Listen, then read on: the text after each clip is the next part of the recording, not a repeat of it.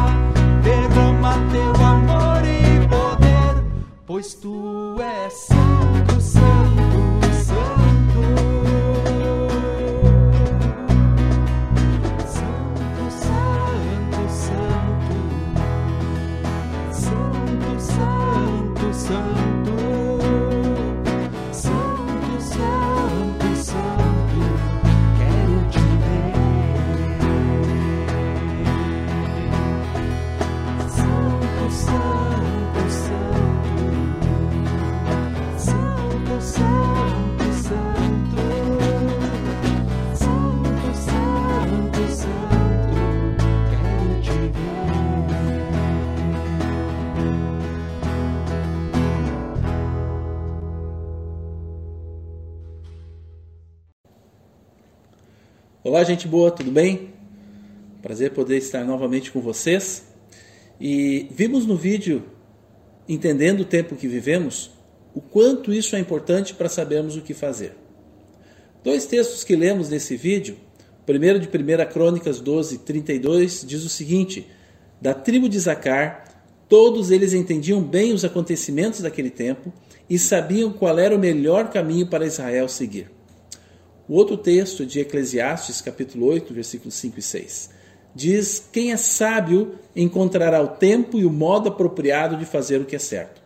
Pois há um tempo e um modo para tudo, mesmo em meio às dificuldades. Falamos sobre isso baseado na história de Ezequias.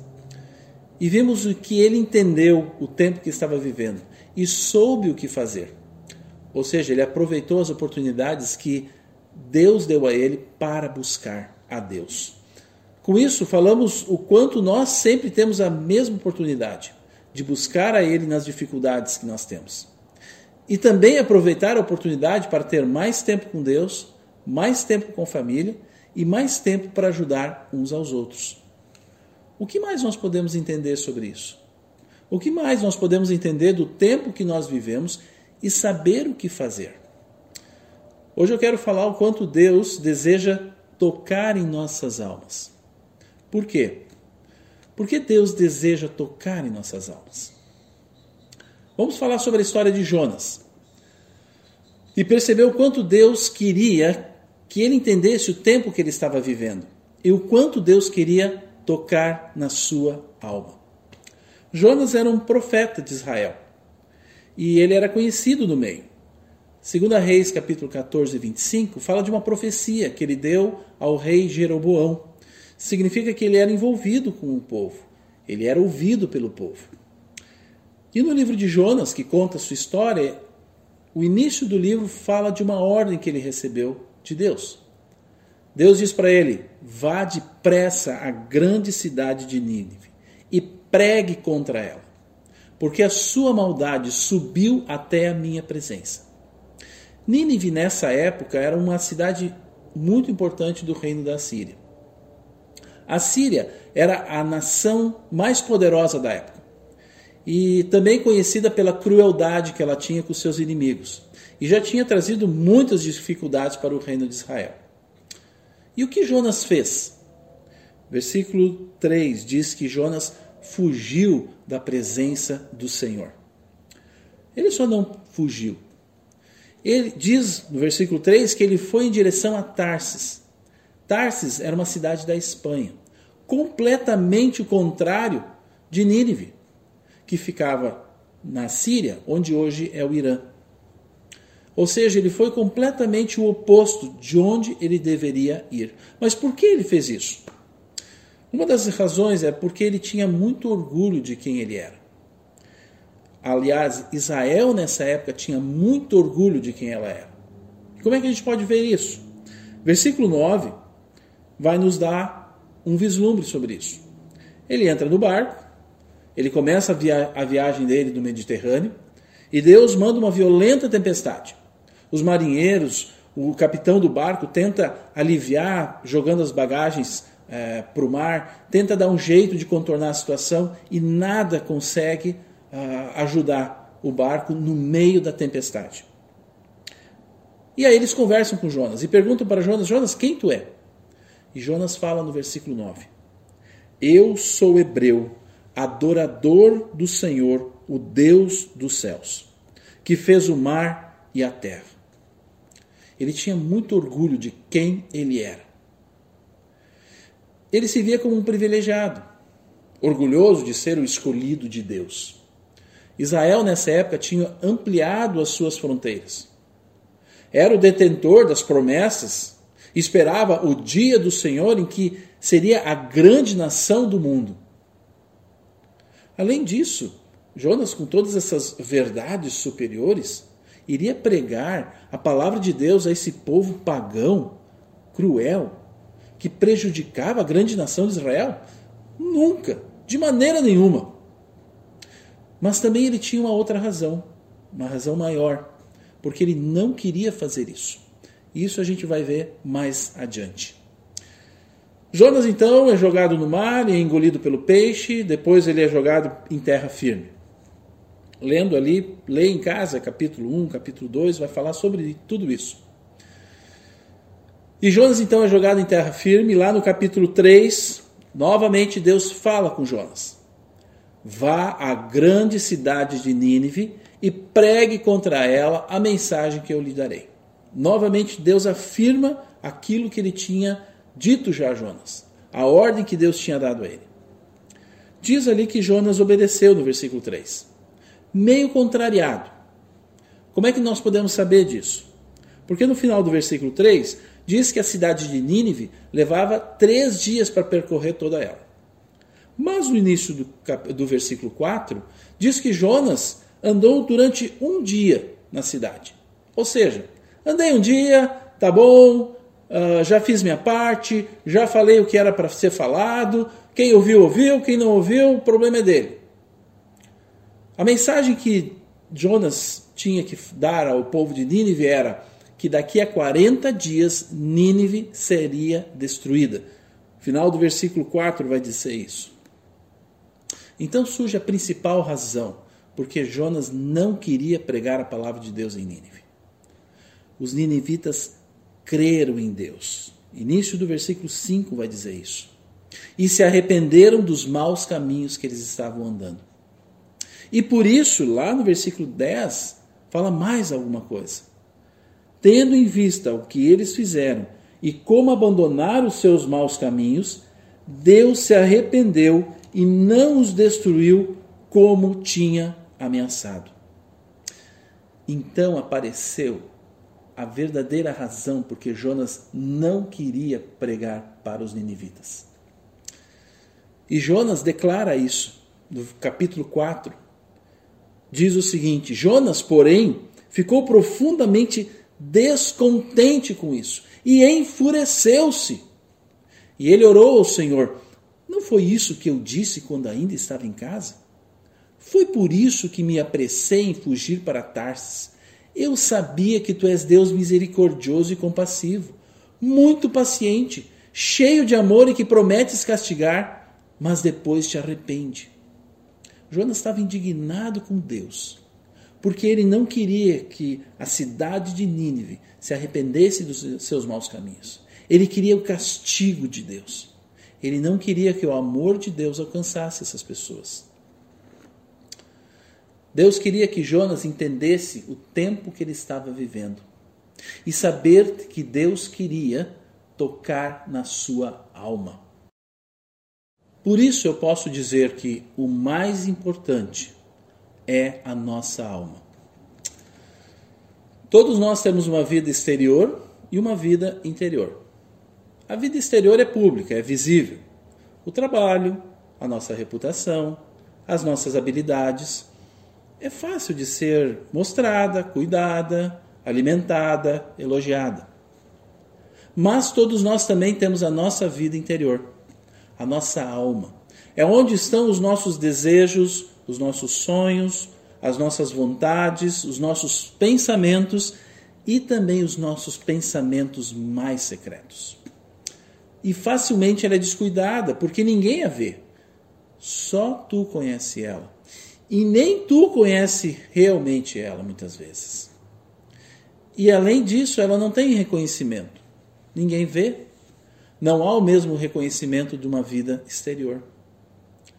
O erro das pessoas, o nosso erro, é pensarmos que se a nossa vida externa é que comanda tudo, se eu me sinto satisfeito com algo que eu fiz, se eu tenho alguma gratificação pelo que eu fiz, internamente as coisas vão estar bem. Ou seja, nós pensamos que se nós mudarmos o nosso exterior, internamente as coisas vão se resolver. Jonas estava incomodado. A sua alma não estava em paz e por isso o que, que ele fez? Ele resolveu fugir da situação. Ele pensou que quanto mais longe ele iria do seu problema, mais resolvido estava com a sua alma. Quanto mais exteriormente ele pudesse estar fora, mais paz ele teria. O mais importante é como está a nossa vida interior. O mais importante é de como está a nossa alma.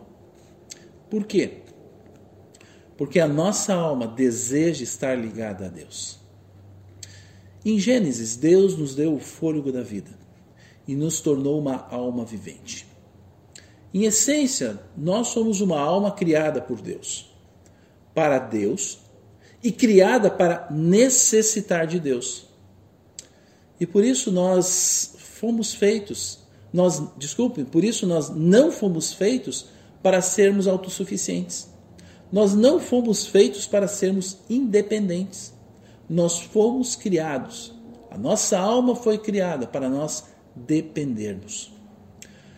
Quando Deus criou o homem, ele criou a sua alma pensamentos, desejos, sentimentos, etc.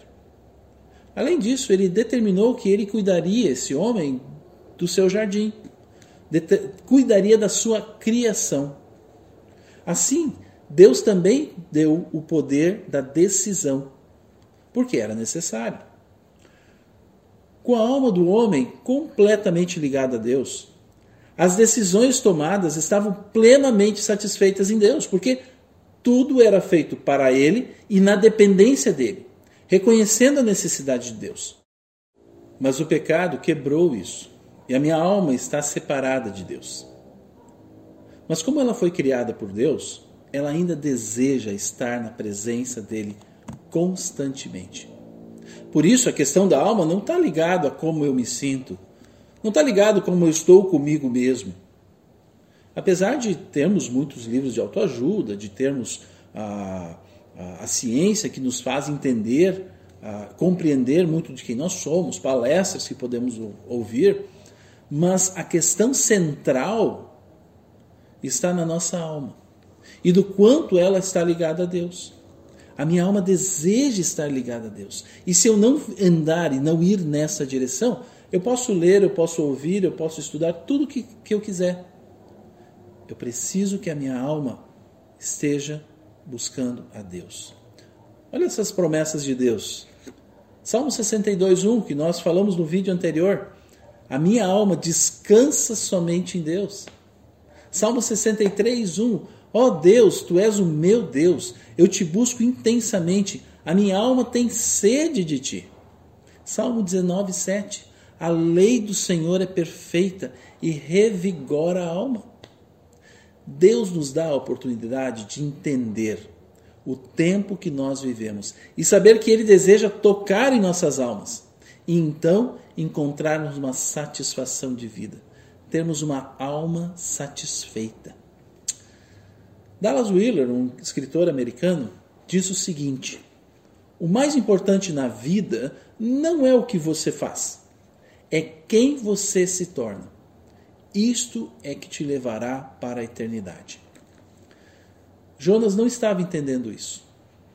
Deus queria que ele aprendesse algo novo para a sua alma, uma forma de pensar, uma forma de viver que o tornaria alguém muito mais perto de Deus. O mundo conspira contra isso, nos cegando da profundidade do desejo de Deus nos tentando a nos sentirmos satisfeitos com a superficialidade, com as gratificações imediatas, mas totalmente superficiais. Jonas tinha reconhecimento, ele era um profeta. As pessoas procuravam ele para conversar, ele dava conselhos, ele falava em nome de Deus, mas Deus queria nesse momento tocar na sua alma. E o que ele fez? Ele fugiu. Negou isso até o fim e desejou até morrer por causa disso, em vez de tentar, tentar entender o tempo e a oportunidade que Deus estava dando a ele. Deus queria libertar Jonas da sua arrogância, do seu orgulho e mostrar a ele que todos são merecedores da graça de Deus. O amor de Deus alcança a todos.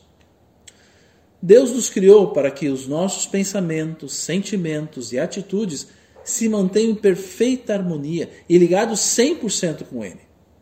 Esse foi o plano original de Deus. E só assim, buscando isso, é que nós vamos encontrar a satisfação de vida. Teremos uma alma satisfeita que tanto desejamos.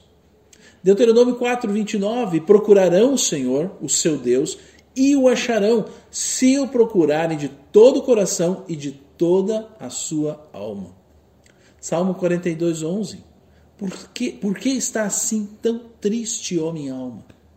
Por que está assim tão perturbada dentro de mim? Põe a sua esperança em Deus, pois ainda o louvarei. Ele é o meu Salvador e o meu Deus. Concluindo, quando temos ou passamos por uma crise, é que sentimos mais as necessidades da nossa alma. Simples porque ela quer buscar aquele que a criou, que pode sustentar, trazer satisfação e conduzir ela.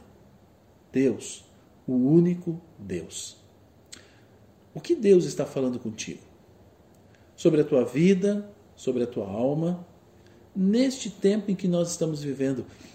Mas, nesse momento, exatamente nesse momento, o que Deus está te revelando sobre a tua pessoa? Algo que tu já sabia e está confirmando, ou algo que tu tinha alguma ideia, mas nesse tempo Deus está falando claramente para ti, não perca oportunidades. Não perca a oportunidade que Ele está dando para ti. Por isso, primeiro, tu pode ser uma pessoa muito bem-sucedida. Pode ser uma pessoa muito boa, generosa, agradável de se conviver, mas sem Jesus Cristo, tu é alguém que está separado de Deus. E assim condenado eternamente a viver longe dele. Tua vida interior, tua alma nunca será uma alma satisfeita. No vídeo O Significado da Ressurreição, eu falo sobre isso também. Dá uma olhada lá. Veja esse vídeo novamente. Aproveite a oportunidade. Dois, não seja como Jonas. No momento que Deus deu a oportunidade de entender o tempo que ele estava vivendo, para permitir Deus tocar na sua alma, ele fugiu. Não fuja de Deus. Não vai adiantar. Porque a tua alma continuará a desejar estar ligada a Ele. Além do mais, Deus está em todos os lugares. Em todo lugar, em todo tempo. Por isso, a melhor escolha que nós podemos ter é a confissão. Porque a confissão é o alívio para as nossas almas. E confessar não quer dizer assim, ah, eu vou confessar, então tá bom. Não. É concordar com Deus. Senhor, eu concordo contigo que eu preciso de ti. Também nas crises, dificuldades injustiça é que nós sentimos mais as necessidades da nossa alma, como eu falei agora há pouco. Ouça Ele. Não erre o alvo. Olhe para Deus e procure entender o tempo que estamos vivendo. Semana que vem, nós vamos falar sobre isso baseado na parábola do semeador. E o quanto Deus dá oportunidade igual a todos para serem tocados na sua alma. Para que Deus tenha misericórdia de nós e nos abençoe e faça resplandecer o seu rosto sobre nós para que sejam conhecidos na terra os teus caminhos, a tua salvação entre todas as nações. Que Deus te abençoe, possa pensar sobre isso nesses próximos dias e agir como Ele deseja. Até mais.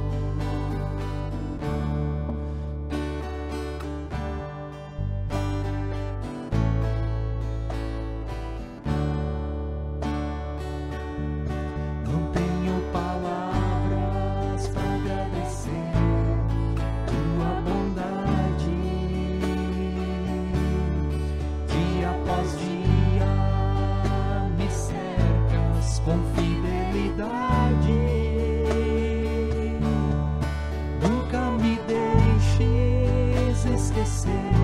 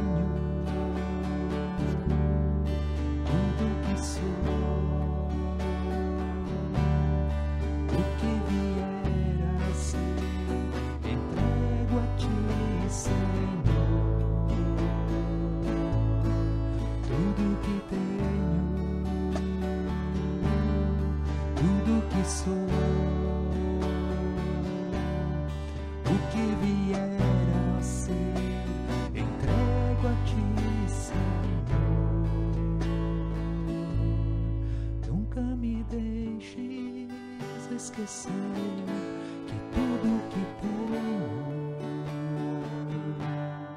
tudo que sou, o que vier a ser, vem me dizer.